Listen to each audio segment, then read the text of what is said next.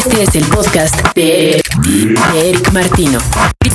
Dixo.com. El podcast de Eric Martino es presentado por Motorrocker E1 de Motorola. En su número de enero, la revista británica Q publicó una entrevista con el vocalista y cara principal de YouTube.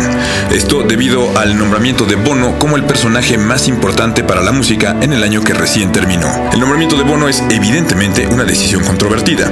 Su personalidad, por razones más que obvias, se ha transformado en algo que está mucho más allá que un rockstar. Su postura y activismo social, de hecho, le han generado una muy mala reputación en varios círculos, tanto de la crítica como del público en general, que no ve casi nunca con buenos ojos el que una estrella de la música aproveche el alcance de su trabajo para ayudar al mundo. Sin embargo, y pese a eso, el trabajo de Bono es probablemente el que mayores alcances ha tenido en la construcción de un planeta más equilibrado, o por lo menos eso nos hace creer en la entrevista de la Q.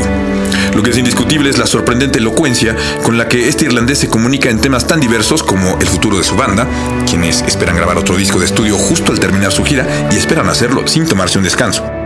En la evangelización del mundo, a través del rock and roll, Bono se propone enseñar el nuevo disco de los Strokes y el álbum de The Killers al actual pontífice en cuanto ocurra la posibilidad de conocerse en persona, así como de su desenvolvimiento social como galán.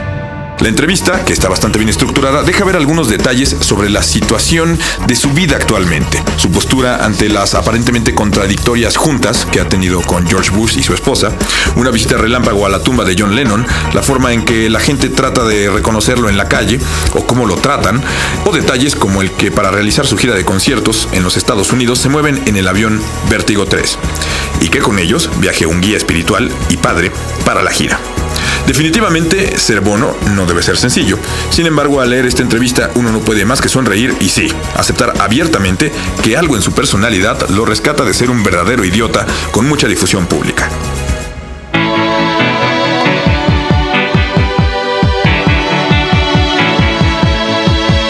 Hombre del año.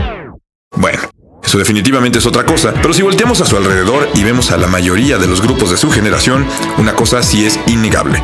Solo YouTube se mantiene con discos, canciones y giras que siguen siendo relevantes no solo para el público de su edad, sino para las nuevas generaciones o incluso para talentos como el de Paul McCartney, quien compartió el escenario con ellos en el pasado Live Aid.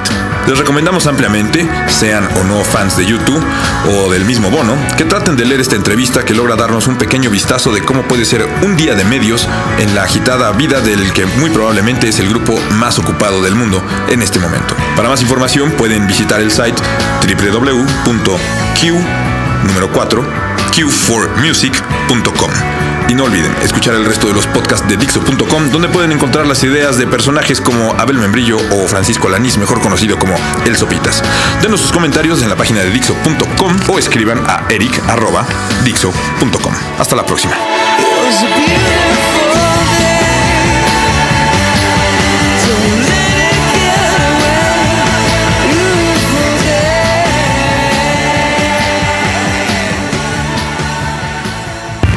El podcast de Eric Martino fue presentado gracias a Motorrocker E1 de Motorola. Acabas de escuchar el podcast de Eric Martino por Dixo.com. Dixo.com.